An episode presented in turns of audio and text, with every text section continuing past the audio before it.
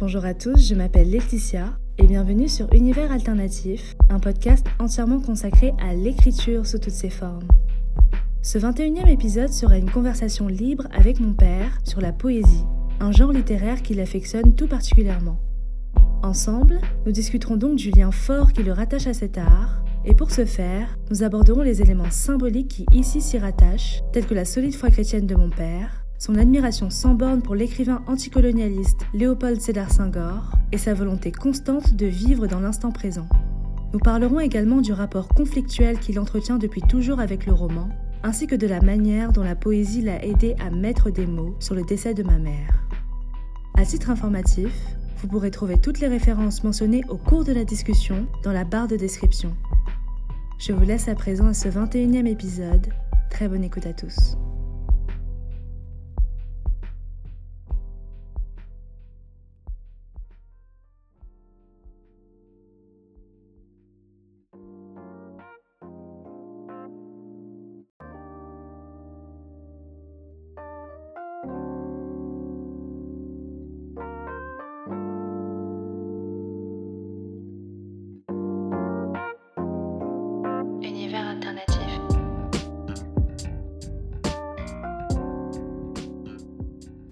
Papa, Bonjour ma fille. comment vas-tu? Moi ça va bien, par la grâce de Dieu, je vais très bien.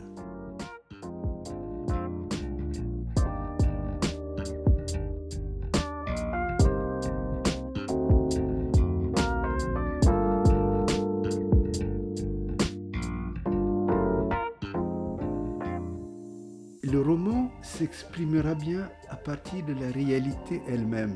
Je vois des fleurs, j'ai décrit les fleurs, je vois les papillons, j'ai décrit les papillons, je, je vois ceci, je vois des enfants qui crient, j'ai décrit. Mais quand le poète voit les enfants qui crient, peut-être ça va le renvoyer à ses propres enfants. Peut-être que ça va le renvoyer à une vie pas seulement passée, elle peut être aussi la vie présente. Mais tu penses pas que on puisse, lorsqu'on écrit un roman, aller puiser l'inspiration en soi plutôt que euh, de la trouver à l'extérieur? C'est vrai. Mais, mais, mais, mais souvent ça, il faut être un bon romancier. J'ai envie de dire même, il faut être un, un bon poète. Donc tout revient à la poésie finalement. Je, je crois, et, et, et au fond, poio, quand on va au grec, c'est la création, c'est créer. Quand la poésie épouse un romancier ou quand un romancier exprime sa poésie, euh, il a une profondeur incroyable. Mais il y a beaucoup de romanciers qui ne font que la narration. Euh, attention, je ne veux pas dire que cela n'est pas de la création, c'est un autre genre auquel je, je, je- je n'accède pas, je n'accède pas beaucoup. Mais quand le, le romancier va chercher dans la profondeur de son être, quand il sait s'intérioriser, quand il sait avoir une vie intérieure et qu'il amène les lecteurs dans cette vie intérieure, alors c'est- magnifique, c'est éblouissant. Moi je suis d'avis de penser que on s'écrit toujours en fait. On peut trouver de l'inspiration euh, et on trouve de l'inspiration dehors, même le poète trouve de l'inspiration dans ce qu'il voit, mais l'acte en lui-même d'écrire, t'as as besoin de, prendre une partie de toi et de la mêler avec ce que tu vois pour ensuite faire une création artistique euh, quelle qu'elle soit. On peut pas écrire en s'excluant soi-même. Je sais pas si tu vois ce que je veux dire. Tout à fait, tout à fait. En fait, on, on s'écrit, mais souvent on passe le temps à se décrire. La, la poésie, c'est une invitation, non pas à ce que je suis, mais à ce que tu es toi-même. Si je comprends bien ce que tu dis, la poésie surpasse le roman parce que c'est un miroir. Oui, oui. Et je pense que la poésie, c'est vraiment l'acte, l'acte majeur. C'est la poésie qui, qui donne les racines, je dirais, au roman. Si je prends euh, la métaphore d'une, d'un arbre, euh, il y a les feuilles, il y a le tronc, et, et puis il y a les racines. Pour qu'un écrit puisse édifier, il nous faut nécessairement ces racines-là, que la poésie arrive à exprimer. La poésie va puiser, va puiser ce, qui, ce dont les feuilles auront, auront besoin. La poésie est ce mode d'expression. C'est quoi la racine? Est-ce que c'est nous? Et c'est la poésie comme une sorte de sève qui fait euh, le, le trajet de nous jusqu'aux branches, jusqu'aux feuilles. Jusqu'à l'éternité, tout à fait juste. Et le roman, ce serait. euh, Le roman, lorsque euh, c'est vraiment l'inspiration, elle est tirée des racines, justement, parce qu'un roman peut être un roman poétique, magnifique. Quand je dis poétique, c'est pas forcément dans l'expression. Ça dit que ça exprime toute une expérience qui va passer d'une génération à une autre, d'un homme à un autre, d'une femme à une autre, d'une femme à un homme, ainsi de suite, vous voyez. Et ce qui fait que le poète, parfois même conscient ou de manière inconsciente, laisse des écrits Et peut-être quand ses propres enfants, quand ils le liront un jour, découvriront leur papa, leur grand-père. Il y a un auteur qui est très peu connu, euh, Édouard Monique. Édouard Monique euh, est de l'île Maurice. J'avais lu euh, un texte de lui et j'étais bouleversé par juste un verset. C'est ainsi les choses de la mer, elles ne viennent à nous que pour mourir. C'est ainsi les choses de la mer, elles ne viennent à nous que pour mourir. Et c'est vrai. tu vas au bord, tu vas pêcher, le poisson que tu as, tu as pris, ben, il va mourir. Il ne va pas repartir dans la mer. C'est ainsi, c'est un destin. Les choses de la mer ne viennent à nous que pour mourir. Mais par-delà la mer, par-delà ces choses de la mer, il y a toute une réalité de la vie qui est exprimée ainsi. Et, du coup, ça, ça, renvoie à une expression, à une interrogation. Euh, est-ce que nous apportons quelque chose à la mer? Ou bien est-ce que nous allons seulement prendre ce que la mer a et nous l'appauvrissons? Ça renverrait à d'autres réalités. Des gens peuvent fonder même leur action politique, leur engagement autour de cette phrase. Qu'est-ce qu'il est devenu? Je, À un moment donné, il était l'ambassadeur d'Afrique du Sud. Peut-être qu'il est décédé. Mais n'empêche que cette phrase, elle est restée imprimée en moi. Mais tu penses pas que le roman puisse avoir justement une, telle empreinte sur l'âme? Je, je, je, pense que oui. C'est comme un film aussi. Qui, vous voyez Mais ça dit que c'est... Tu sais que tu me vois depuis tout à l'heure. Oui, oui, oui. Ma fille.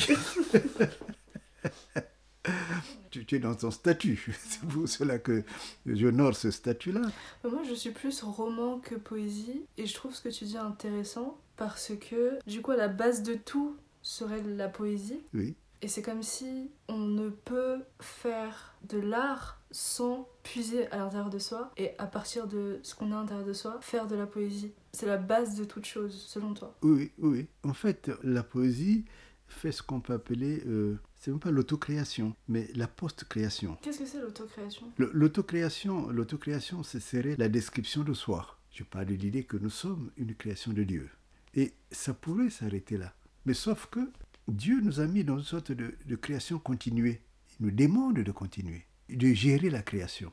Donc cette gestion fait que euh, on a une responsabilité dans la création. Mais cette création, elle peut uniquement être l'auto-création. C'est-à-dire que euh, on crée comme si on était les premiers à créer. En fait, non. Nous sommes de la création continuée. Et, justement, la poésie, elle a cette sorte d'humilité puissante qui consiste à dire, mais je suis une création. Ce qui fondamentalement est en moi est un dépôt de Dieu. Et étant dépositaire de Dieu, donc je peux exprimer euh, ce que je vis, ce que je ressens, quand j'étais veuf de Naomi, toute ma douleur, il aurait pu me renverser. Il aurait pu avoir raison de moi et me tuer. Mais le fait de me rappeler que je suis une créature de Dieu, et le fait de me rappeler que celle qui est partie, d'ailleurs beaucoup de gens me disaient, mais, pourquoi tu dis elle est partie ou lui dit elle est morte? Eh bien justement, si je dis elle est morte, j'en arrive à l'autocréation. C'est-à-dire que cette personne euh, n'avait pour existence que le fait d'être euh, à côté de moi, proche de moi, ainsi de suite. Mais le fait de dire elle est partie, ça dit que le Créateur a mis en elle ce qui lui permet d'aller dans cet univers où j'ai pas accès. Donc elle vit toujours. Elle vit toujours. Et c'est la poésie qui. La poésie peut se permettre de le dire. Mais la réalité, c'est qu'elle est morte. Le poète ne dira jamais qu'elle est morte. Mais du coup, la poésie, est-ce que c'est la réalité ou est-ce que c'est. La poésie, c'est la réalité. Parce que ce n'est qu'une proclamation à ce moment-là. Que ma femme est morte. Mais quand le poète dira ma femme est partie, ça étonnera beaucoup de gens. Mais du coup, si dans un roman je dis ma mère est partie, est-ce que je fais de la poésie dans un roman ou est-ce que c'est strictement un roman? Justement, j'ai dit que le meilleur romancier, c'est celui qui est poète d'abord. Ah, donc vraiment tout part de la poésie. Pour moi, la base, c'est la poésie.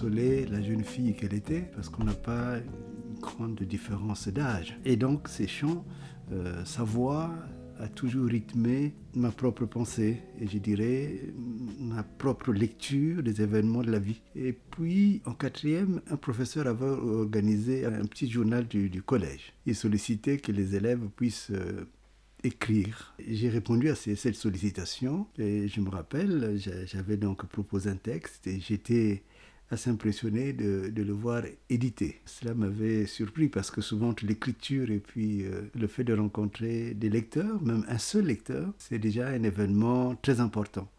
Et, puis j'ai découvert au fil de l'avancée de la vie un grand homme, Léopold Sédar Senghor. C'est un poète impressionnant, impressionnant, qui m'a vraiment euh, ébloui par la fluidité de son écriture, la maîtrise de la langue bien entendu, c'est un grammairien, mais, c'est surtout euh, sa rythmique, ce qu'il appelait lui le, charme de, de, la parole. Senghor m'a beaucoup, beaucoup appris, et puis euh, à l'intérieur, dans le corps même de ce qui a été exprimé, ou que j'exprime toujours, il y a eu la lecture d'Aimé Césaire avec Discours sur le colonialisme. C'est un texte puissant, puissant. Et j'étais impressionné de voir qu'il y a des vérités qu'on peut dire. Et que ces vérités, non seulement on peut les dire, mais euh, elles doivent être dites parce qu'elles sont libératrices pour soi, mais pas de la soi-même.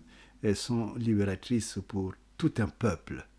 Et, du coup, j'ai, j'ai vu dans la poésie une fonction euh, vitale, une fonction euh, politique et, et, je dirais même révolutionnaire. Et puis, et puis, et puis, au fond, ce qui a confirmé ce besoin de l'écriture, mais aussi cette instrumentalité de l'écriture, c'est la lecture des, des psaumes. Le psaume, c'est surtout le statut de ce roi, David. Quand il euh, va s'exprimer, c'est à travers, non pas des discours, on n'a pas de discours de, David, euh, ce qui aurait été normal pour un homme d'État, mais c'est surtout à travers sa confidentialité avec le Seigneur. Il y a un texte qui est magnifique, c'est le psaume 51, euh, où il confesse son propre péché. Souvent les rois du monde ont tendance à cacher leurs péchés.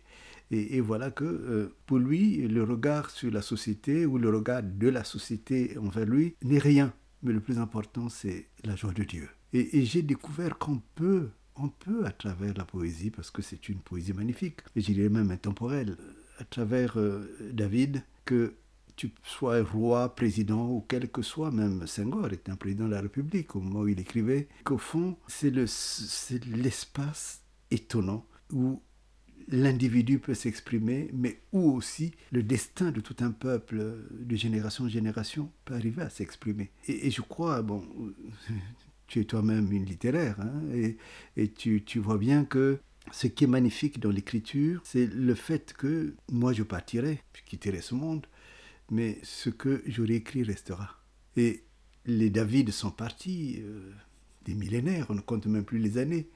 Mais chaque fois que tu entres dans la poésie de David, c'est comme si c'était un contemporain qui te parle. Et, Senghor n'existe plus, euh, Césaire non plus, mais euh, quand tu arrives à les lire, c'est un ami, un confident. Mais je reviens encore à David pour dire que euh, l'ultime de la poésie, de l'écriture, c'est non pas de s'adresser aux hommes, mais c'est de s'adresser à Dieu. Bah, J'allais justement te demander si tu avais un style euh, de texte que euh, tu aimais le plus écrire, mais ça m'a l'air d'être la poésie. Oui, oui, oui, oui, oui. J'ai peu d'affinité avec le roman. Peu d'affinité parce que l'histoire est trop longue. Il y a aussi le fait que j'ai l'impression que le roman impose une perception des choses. La poésie est une invitation qui te fait quitter ce que tu es vers ce que tu peux toi-même devenir. La poésie n'impose pas. Parfois même une seule ponctuation peut te conduire à te révéler toi-même. Parfois une expression. Et, et, et, c'est vrai sur ce point-là, je dois dire que il m'est arrivé d'être jaloux quand je lis par exemple euh, David, quand je lis Senghor. Je me dis mais comment ils ont fait pour trouver cette phrase? C'est-à-dire que c'est comme si il y avait une sorte de, compétition à ce que nous accédions à la meilleure façon d'exprimer un sentiment. Et voilà, ils l'ont vu avant moi. Alors c'est révoltant, c'est révoltant. On se dit, fallait-il que je naisse avant eux? Fallait-il que je sois contemporain? Mais, est-il que, par exemple, un verset aussi simple qu'il soit, le Seigneur est mon berger, je ne manquerai de rien. Cette vérité, tout le monde est obligé de suivre David pour l'exprimer. On aurait aimé le dire avant, avant David. mais on n'était pas dans la situation de David. Et, c'est cela, je crois, le, privilège de la poésie, c'est que David, pour le dire, a vécu toute une expérience. Et cette expérience, elle arrive à nous sous forme d'une vérité. Tu ne peux pas ni inverser ni dire je ne manquerai de rien parce que le Seigneur, dit ça n'aura pas la même valeur. Chaque mot a sa Chaque place. mot a sa place. Chaque mot est, je dirais, chargé d'une mission assez particulière. Le Seigneur est mon berger. Donc il te faut connaître qui est le Seigneur. Il te faut connaître qu'est-ce qu'un berger. Il te faut connaître toute une mm, réalité qui fait qu'un berger est toujours attentif euh, aux besoins euh, de son troupeau. Donc que tu sois français, que tu sois américain, que tu sois tout ce que tu veux, tu te retrouves toujours devant cette vérité et elle garde sa puissance éternelle. Et je crois que aucun roman au monde n'arrivera à accomplir une telle mission. Alors attention, je ne veux pas dire par là que le genre romanesque n'est pas un bon genre, au contraire, je crois qu'il y a des personnes qui se sont exprimées. Et puis également, dans un roman, on dit, on décrit toute une réalité que parfois la poésie synthétise. Il y a des perles dans les romans. Parfois, une phrase, tu tombes dessus et tu es vraiment dans une émotion euh, totale. Je, me rappelle, je crois que c'est un romancier russe qui disait Je mettais tes larmes dans quelque chose qui soit digne de toi et qui reste. Quand tu arrives à, une telle réalité, tu as envie d'exprimer, de trouver d'autres mots pour que euh, tu dépasses ces auteurs. Je suis toujours dans une sorte de compétition avec euh, ceux qui ont écrit avant moi, mais dans le même temps, en fait, c'est une compétition qui est éditive. Elle permet d'arriver à ce que les anciens Grecs appelaient la forme optative, c'est-à-dire qu'on exprime une pensée qui n'est jamais totale. Elle est déjà exprimée ou elle le sera encore plus, mais chaque fois, on est dans une compétition qui permet de dire le mieux que l'on puisse dire sur un sentiment, dans une langue et dans une expression. Et donc le, le, choix, le choix poétique vient de l'intérieur comme c'est tellement le choix romanesque. Mais si je je me mettais à écrire un roman, je crois que j'aurais la peine à y arriver. Mais par contre, j'ai l'impression que la poésie m'attrape et me rattrape à tout instant. La poésie a cette capacité-là d'exprimer le tout en peu de mots. La poésie, elle se compte, elle se raconte, mais au-delà de cela, ils ont surtout chez, ce, ce, que Senghor appelait euh, Césaire, chez les nègres, il y avait une capacité de chanter tout un poème. Et c'est pas pour rien que quand Senghor écrit, il, il indique les instruments, les instruments qu'il faut utiliser pour mieux apprécier son écriture. Et c'est pour cela que dans la poésie, il y a le texte qui est souvent tiré de l'expérience de la vie. Et donc, celui qui vient lire, il y vient pour rencontrer quelqu'un qui a traversé la même expérience que moi. Mais au-delà, il y a la puissance du mot, la puissance d'un seul mot quand, Senghor dit femme noire, femme africaine, vêtue de ta couleur, qui est beauté, je, me rappelle, euh, il y a une dame, une Française de Dijon, qui vivait au Sénégal au moment où euh, ce livre était sorti. Elle en était furieuse. Elle était furieuse. On dit, mais comment ça, Senghor, il n'a vu que les femmes noires et, et, au fond, j'ai dit, mais alors, en quoi ça vous gêne? Il dit, mais on a le sentiment qu'il n'y a que les femmes noires qui sont belles. Mais nous aussi, nous aussi, on est, on est, des femmes belles. Et, tu vois, quand il dit femme noire, femme africaine, ça va là. Vêtue de ta couleur qui est beauté, en fait, il y a une sorte d'exclusivité. Ta couleur est beauté. Donc, il, il y a une sorte de, symbiose euh, qu'il déclare qui énerve les autres. Et, au fond, suscite la jalousie. Et, cette jalousie, eh ben, elle fait partie aussi de l'écriture. Dans ces quelques mots, Senghor arrive à susciter un dialogue conflictuel. Et, en fait, lui, il n'en est que le témoin. Et alors, il faudrait arriver à dire que quand il écrivait cela, c'est quand même la période où la peau noire était la plus euh, méprisée. Euh, mais lui, à travers ce texte, il est allé à dire, mais celle que vous méprisez, c'est celle-là qui est belle. Euh, souvent, les gens ont vu l'ambiguïté de Senghor. Non, non, simplement, il est poète. Il. Il y a une liberté du poète. Il y a une liberté que j'ai toujours découvert dans la poésie. Mais une liberté aussi qui est libératoire. Puisque pour moi-même, comme une fois dans des situations particulières, des situations difficiles, je me suis pris à, écrire, à trouver des mots, des expressions. Par exemple, quand mon épouse Naomi était décédée, euh, j'ai écrit un, texte, un écrit poétique. Parlait de la présence. Comment est-ce que beaucoup de gens disent euh, on n'est qu'esprit, ainsi de suite. Je, disais à l'intérieur, non, on est aussi corps. Quand la chair de l'autre n'est plus là, eh bien, il, n'y a plus que les souvenirs, il n'y a plus que cela. Et, ces souvenirs-là font que on est plus habité par euh, la poésie de l'absente, les mots qu'il prononçait, la manière d'être, qu'on ne retrouve pas dans la réalité de la vie. Alors là, euh, l'absence est beaucoup comptée par la poésie. Et je pense qu'il n'y a pas de poésie s'il n'y a pas d'absence.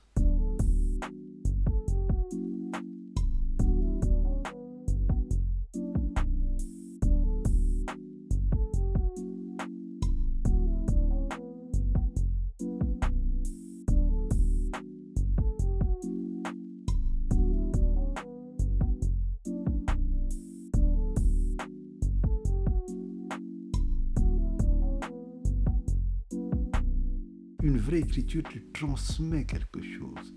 Et te bouleverse et j'ai envie de te renverse et au-delà de cela, au fond, verse en toi une vie euh, peut-être que tu n'avais pas au moment où tu commençais à lire. On ne va pas chercher un livre euh, uniquement pour s'amuser, pour plaisanter.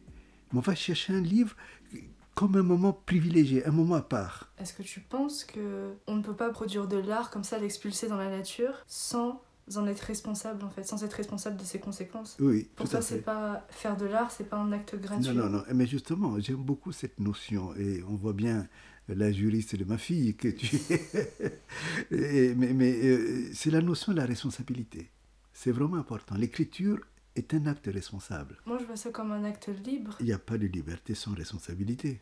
Lorsque j'écris, euh, je sais pas, justement, ne fût-ce que cette phrase-là, quand j'ai dit ma femme est partie, je prends la liberté d'indiquer que après cette vie, il y a une autre vie. Donc c'est aussi une pédagogie. L'écriture est une responsabilité de pédagogue. Je vous dis que ma femme est partie, mais la question, mais elle est partie où? Je ne sais pas. Mais c'est une invitation à dire que moi aussi je partirai. Je renvoie à ce que la poésie peut se permettre de dire. Ça renvoie chacun à sa propre responsabilité, à sa propre vie. La poésie a quelque chose d'extraordinaire, c'est que tu ne vois même plus les, doigts qui ont écrit. J'ai lu des romans et d'ailleurs j'avais la peine à les finir. Il y a un, homme, c'est une, histoire qui est racontée, un, homme à qui un romancier avait prêté avait donné un livre à, lire. Après il se rencontre, son livre quoi à lire. Il dit alors tu as lu euh, Oui oui j'ai lu. Euh, alors il t'a plu Il dit je te cherche. Justement je te cherchais pour que tu me rendes mon temps. C'est-à-dire que le temps que j'ai pris à lire ton roman, c'est du temps que j'ai perdu. Mais un poème, tu peux même pas commencer s'il te plaît pas. C'est-à-dire que dès le début, euh, l'écrivain donne la facture. Ça te plaît ou ça te plaît pas? Finalement, ce que tu aimes, c'est que ce soit concis et efficace. L'efficacité dans la mission, oui, parce que ça transmet la vie. Pour moi, la poésie transmet la vie.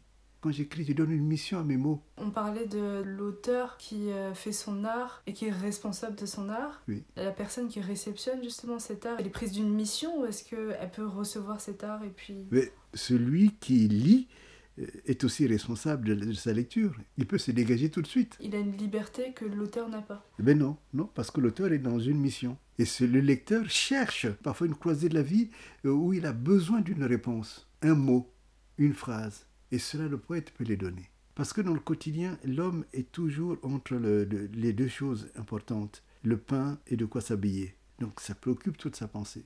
Et, donc on n'a pas le recul de regarder dans l'instant. On ne vit pas dans l'instant. On vit dans un combat qui est, euh, qui est parfois féroce, qui ruine, qui détruit parfois. Mais je ne dis pas qu'il ne faut pas le vivre, c'est un combat de la vie. Mais il faut le vivre avec des armes. Et, c'est là que la poésie est, est vraiment, elle est accompagnatrice. Le vrai instant, le seul dont on est les maîtres, justement, euh, où on n'est pas piégé, c'est l'instant présent. Je suis devant ma fille. Quand tu vous vois. bien entendu, quand je pense à, cet enfant que j'ai apporté dans mes bras, j'imaginais pas qu'elle deviendrait cela, et j'en suis fier. Et si moi j'honore le statut de ma fille, cela évidemment invitera les autres à l'honorer encore plus. Et, et, et c'est donc cela qui est important. C'est-à-dire que la poésie te permet de, de bien vivre l'instant présent. Et c'est une invitation à bien marquer l'instant présent, de telle façon qu'il devienne un tracé pour les gens qui viennent derrière. Oui, par exemple, quand je parlais de, de, Senghor, de Césaire, euh, c'est des gens qui ont vécu avant nous. Ils sont plus là, ils sont partis, mais la manière dont ils ont marqué leurs instants nous soutient. J'aurais pas pu parler également d'Aragon. Et, voilà justement l'exemple d'un poète qui est aussi romancier. Parfois tu t'arrêtes à une page. Hein. Tu te dis, mais comment, comment il a fait Comment il a fait T'as vu, mais ce salaud, pourquoi il est passé avant moi Et je crois qu'il y a là une sorte de, de, maîtrise de la vie. La poésie, elle, elle, nous est donnée pour maîtriser la vie. Il est important qu'on maîtrise la vie. Sinon, la vie ne sera plus la vie. C'est justement, sera la mort on est toujours habité par les angoisses, on est toujours terrifié, ainsi de suite. Donc ne plus vivre dans l'instant présent, c'est mourir. Oui, oui, parce que ben, ça dit que si, si vous n'êtes, il y a des gens qui vont toujours regretter leur passé. Euh, oui, mais c'est des gens morts. C'est comme les feuilles mortes. On les ramasse à l'appel. Hein. Je crois que c'est Prévert qui disait cela, vous voyez. Du coup, la mort existe. Ah non, je n'ai jamais dit que la mort n'existe pas. J'ai dit simplement que souvent ce qu'on attribue à la mort, c'est le passage d'une vie à une autre vie. Mourir, c'est s'obliger je dirais, à ce que l'âme ne te régénère plus, à ce que ce que tu vois ne t'enchante plus.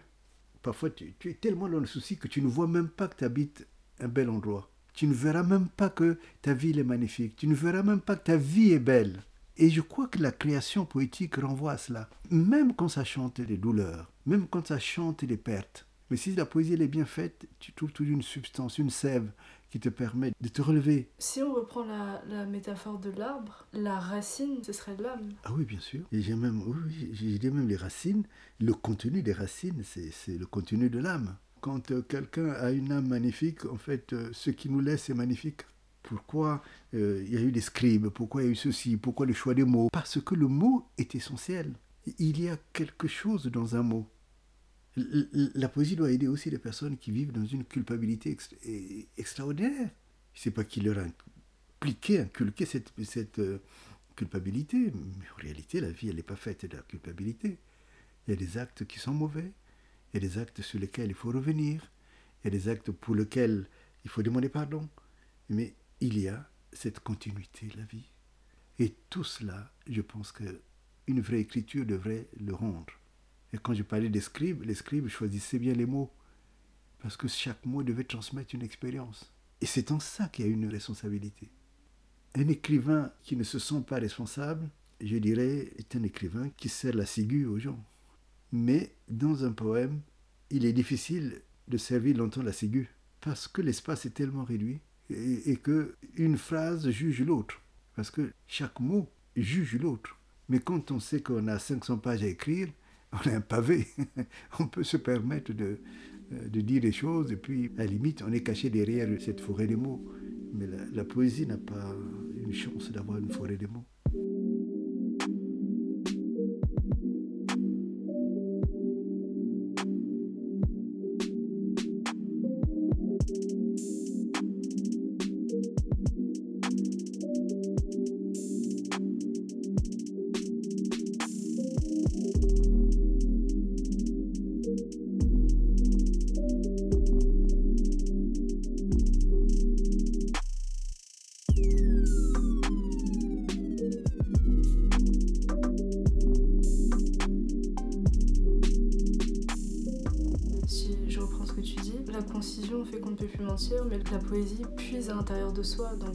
Les cas, qu'importe ce qui sortira de nos mots, vu que ça viendra de nous, ça ne peut que être vrai en fait. Mais au moins, ça dit la vérité de la personne qui a écrit. C'est un miroir, je crois que c'est toi qui as utilisé l'expression. Pour soi-même aussi, parce que quand on écrit, mais ce qu'on a écrit là, Parfois, pourquoi on le barre, pourquoi on le rature, pourquoi on change les mots Parce qu'on se rend bien compte que j'ai sorti des mots, mais quand mon âme regarde ces mots, mon âme ne s'identifie pas avec euh, ce que j'ai écrit. Mais du coup, on va chercher le mot le plus fin, le mot qui s'adapte le plus. Mais cette recherche-là, elle va se révéler aussi comme étant une réalité pour la personne qui va me lire. Et c'est ça qui fait qu'après, euh, on arrive à dire, mais comment il a fait pour trouver ces mots? Pourquoi est-ce qu'il y a une exactitude dans un mot? Pourquoi cette phrase, elle est, euh, elle est si précieuse qu'elle est irremplaçable? Donc c'est vraiment important, mais je ne condamne pas les autres expressions. Je ne condamne pas, mais je dis toujours que même un peintre, il décrit une poésie. Souvent tu cites euh, Simone de Beauvoir, qui euh, disait on n'est pas femme, on le devient. Mais c'est de la poésie du coup. Bien, bien, sûr, ça dit qu'elle a, elle a créé son expérience. On peut ou ne pas être d'accord avec elle, mais on est obligé de savoir qu'est-ce qu'elle traversait, dans quel combat elle était pour qu'elle arrive à dire qu'on n'est pas une femme, mais on le devient. Mais toutes ces choses, toutes ces choses ont été transmises, toutes ces choses ont été laissées à la postérité. Simone de Beauvoir n'est plus là. Est-ce que tout ce qui est concis Et de l'ordre de la poésie? Euh, Non, la concision peut être uniquement une fantaisie d'écriture. Mais c'est le contenu. C'est un professeur de, de sciences politiques qui m'a appris cela. Savoir dire en peu de mots l'essentiel d'une pensée. Mais ça signifie qu'à l'intérieur de, cette, de ce qui est exprimé, il y a une vérité, il y a une puissance. C'est dit, et, je dis, tu peux le tourner dans tous les sens. Tu peux dire, euh, mais voilà, on, a fait de moi une femme, mais tu n'as pas dit ce que Simone de Beauvoir a dit. Donc c'est dans l'expression, la manière d'écrire. Euh, il faut apprendre à écrire, à transmettre les choses. Parfois les phrases sont tellement longues que tu ne sais même pas où il a commencé, où il a fini. Mais quand les, les, phrases sont bien dites, les, mots ont une puissance incroyable. les mots renvoient euh, à, ce que j'aime ou ce que je n'aime pas. Mais ce que j'aime ou je n'aime pas, il faut que je l'entende. S'il y a tellement de mots qui se bousculent, à un moment donné, tu lâches un peu. Et donc, en peu de temps, en peu de mots, on peut dire une réalité, une réalité puissante. C'est ça qu'il faut viser. C'est de dire que ce que j'ai dit, je serai le seul à le dire. Par exemple, Rilke, c'était un poète euh, allemand. il est magnifique, il est magnifique. Mais ce qu'il écrit, surtout quand il parle des anges, c'est lui qui, qui m'a appris que les anges sont dangereux. ils doivent exécuter leur mission. Donc s'il faut te tuer, ils vont te tuer. Donc tout d'un coup, la notion des anges prend une réalité. Et quand il dit les anges sont dangereux, c'est pas qu'ils sont méfiés. Justement, il est content qu'ils soient là. Mais il prend conscience qu'ils sont tellement attachés à leur mission qu'ils sont capables de détruire même toute une nation. Ce n'est pas leur problème. Eux, leur problème, c'est de réaliser la mission que Dieu leur a donnée. Donc, vous voyez, les, poètes les, euh, renvoient à quelque chose qui t'oblige à une prise de conscience.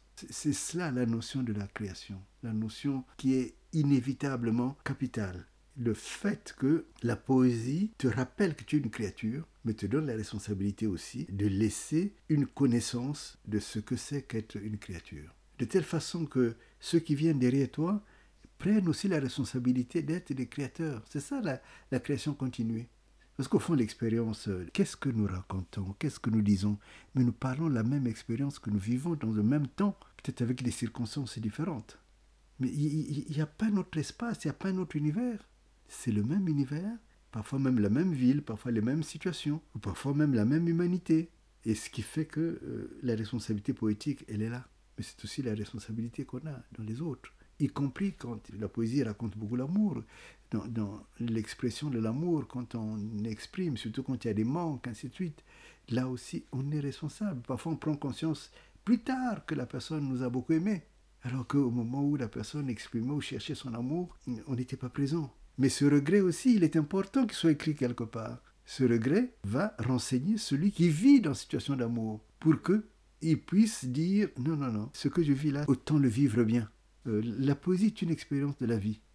Tu ne vas pas raconter ce qui n'existe pas. Pour toi, c'est la plus pure forme de réalité qui existe. Je pense. Souvent, qu'est-ce qu'on nous dit? Ah, ben, il n'y a plus de poésie. Ou bien, ah, ben, la poésie, c'est du rêve. Non, c'est pas le rêve je pense que c'est un art majeur. Vraiment, je continue à penser, un art majeur dans son expression, puisque ça utilise l'écriture, les mots, ça utilise euh, la chanson, puisque beaucoup de poèmes ont été traduits en chanson, ou parfois même quand tu écoutes des belles chansons qui te plaisent, mais si tu décortiques, c'est les, les mots écrits à l'intérieur qui te plaisent. Mais la poésie, c'est aussi une telle beauté que ça t'oblige même à danser. La poésie, elle est un art majeur à cause de cela. Mais c'est aussi un art majeur parce que c'est elle qui va chercher dans l'humain la part noble en fait qui est à transmettre à d'autres. Cette puissance de la poésie que tu décris, qui s'exprime là par le biais de l'écrit, est-ce que tu penses qu'elle peut se retrouver dans d'autres formes d'art? Dans toutes les formes d'art, sous la condition que la personne qui nous propose son, son expression puisse être là. Dans ce qu'elle présente. Dans ce qu'elle présente.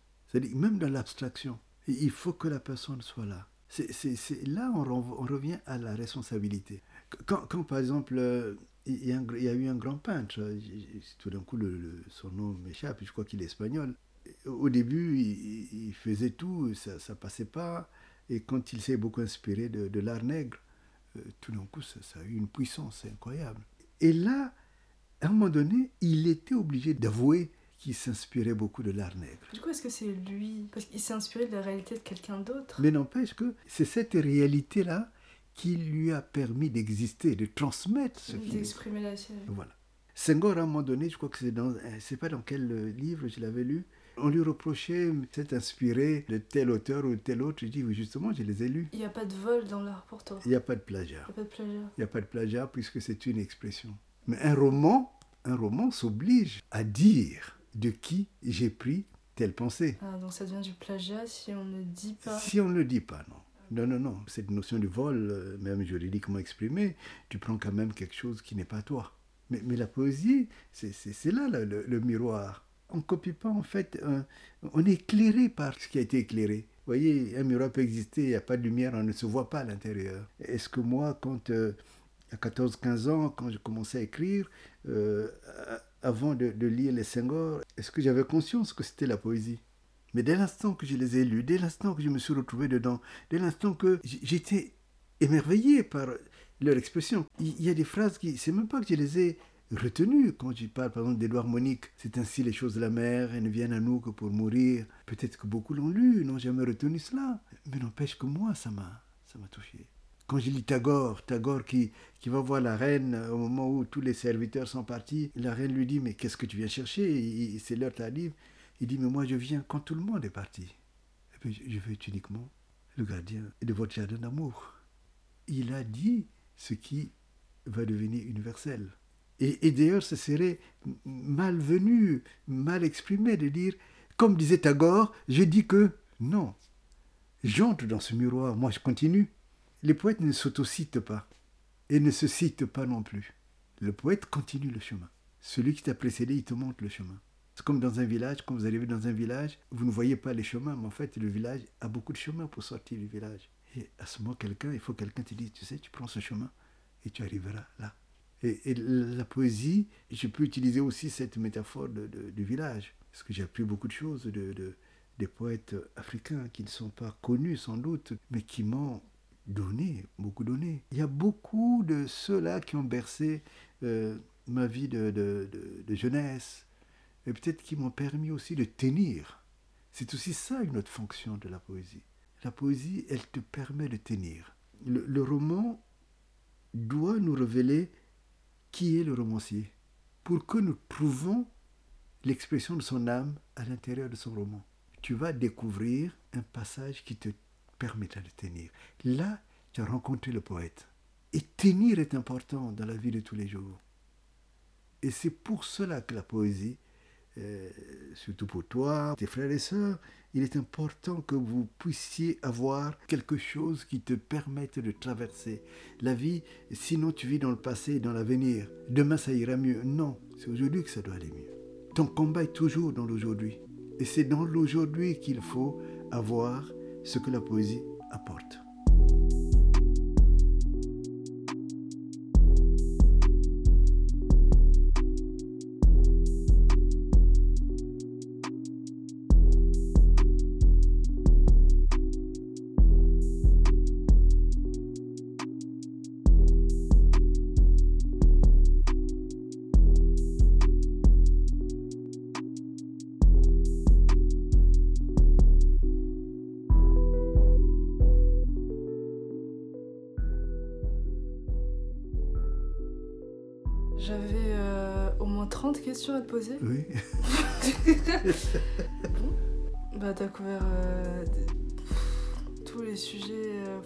X euh, 7. Ben oui, ça me donne l'occasion de parler à ma fille. Merci beaucoup papa d'être venu sur ce podcast. Ça me fait très plaisir de, t'accueillir. C'est toujours très édifiant de, de t'écouter. Et dans ce que tu as fait là, j'ai écouté, c'est ce que j'ai pu écouter. Mais en tout cas, continue. Papa sera toujours là.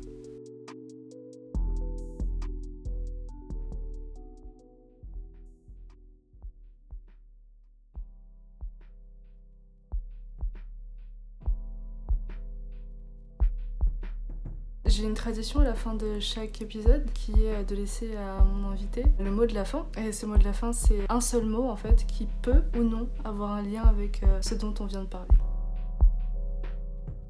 Vie. Merci beaucoup d'avoir écouté ce 21e épisode d'Univers Alternatif qui a été une conversation avec mon père sur la poésie. Univers Alternatif est un podcast d'écriture que j'ai écrit et réalisé avec les musiques de Chill and Relax, Pink et Wild Capster. Vous pouvez principalement retrouver Univers Alternatif sur Apple Podcasts, Spotify, YouTube, ainsi que sur toutes les autres plateformes de podcast. Vous pouvez également me suivre sur Twitter à u-alternatif et sur Instagram à univers.alternatif. On se retrouve dans trois semaines avec un épisode sur le jeu de rôle.